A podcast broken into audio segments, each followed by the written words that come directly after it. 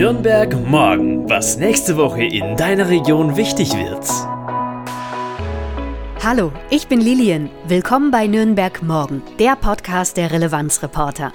Lokaljournalismus für Nürnberg und die Region. Unabhängig, konstruktiv, gemeinwohlorientiert. Heute ist Sonntag, der 7. November und hier die Themen der kommenden Woche. Vielen lieben Dank, dass du uns beim Crowdfunding unterstützt hast. Und kennst du schon unseren Newsletter? Der Verkehrsausschuss tagt. Unter anderem geht es um die gerechte Mobilität. Was das heißt, erkläre ich dir gleich. Und das Figurentheater Salz und Pfeffer lädt zum Nachhaltigkeitsthemenabend ein. Wow, wir können es immer noch nicht fassen, aber du hast es gerockt. Wir haben die Auszahlgrenze von 10.000 Euro erreicht und sind schon drüber. Und wir sagen schon einmal Danke. Danke. Danke. Danke. Danke. Danke. Danke. Danke. Danke. Danke. Danke. Danke. Danke. Doch jeder Cent zählt hier weiter, denn wir brauchen eigentlich 20.000 Euro, um dir im kommenden Jahr weiterhin konstruktiven Lokaljournalismus zum Mitmachen anbieten zu können. Was heißt das für dich? Hier geht's jetzt um Stunden, denn nur noch bis Montag, den 8. November, 23.59 Uhr, kannst du uns unterstützen. Mit einer Spende. Hier nochmal der Crowdfunding-Link für dich. startnext.com slash Relevanzreporter. Noch einmal startnext.com schrägstrich Relevanzreporter. Vielen Dank. Ich leg dir übrigens auch unsere Newsletter ans Herz. Da hast du nämlich die Möglichkeit, ein bisschen was von uns zu lesen. In unserem neuesten Relevanzbrief geht's um die erste Bilanz nach dem Crowdfunding.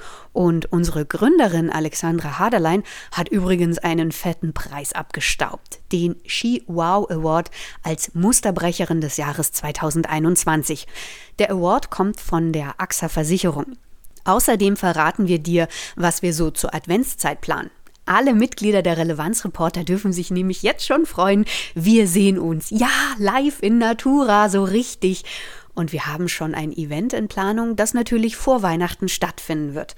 Mehr verrate ich dir nicht. Nur, es wird schön und entspannt. Am 11. November tagt der Verkehrsausschuss im Nürnberger Rathaus und die Teilnehmer beschäftigen sich unter anderem mit einem Antrag der Stadtratsfraktion Bündnis 90 Die Grünen vom 8. März.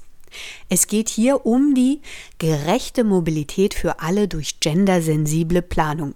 Äh, was? Ja, folgendes. Du kennst die Situation sicher. Eine Mutter schiebt ihren Kinderwagen durch die Altstadt und bleibt erstmal bei der Straßenüberquerung am Bordstein hängen, da der mal wieder zu hoch ist.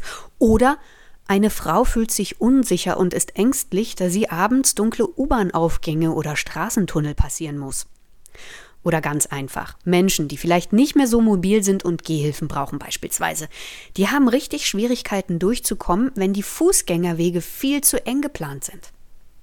Bei dieser Sitzung am 11. geht es nicht nur um Bürgersteige. Nee, es geht darum, dass die Städte seit den 1950er Jahren vor allem für Autos ausgebaut wurden.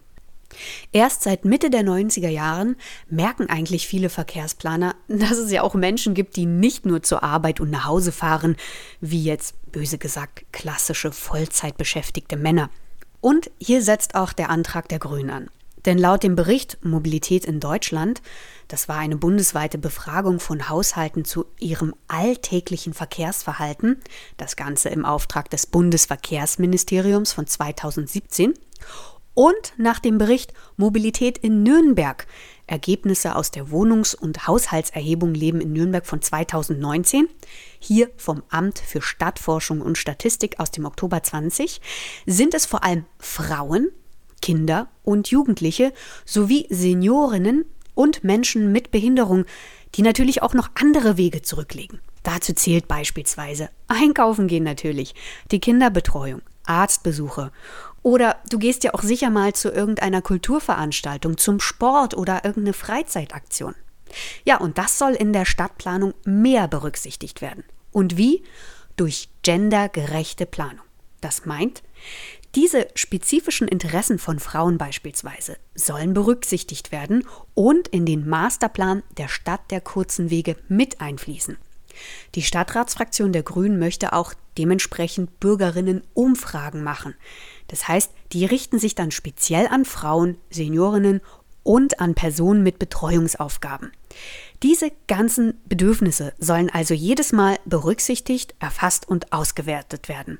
Kurzum, die Stadt soll also für jeden eine Stadt der kurzen Wege werden.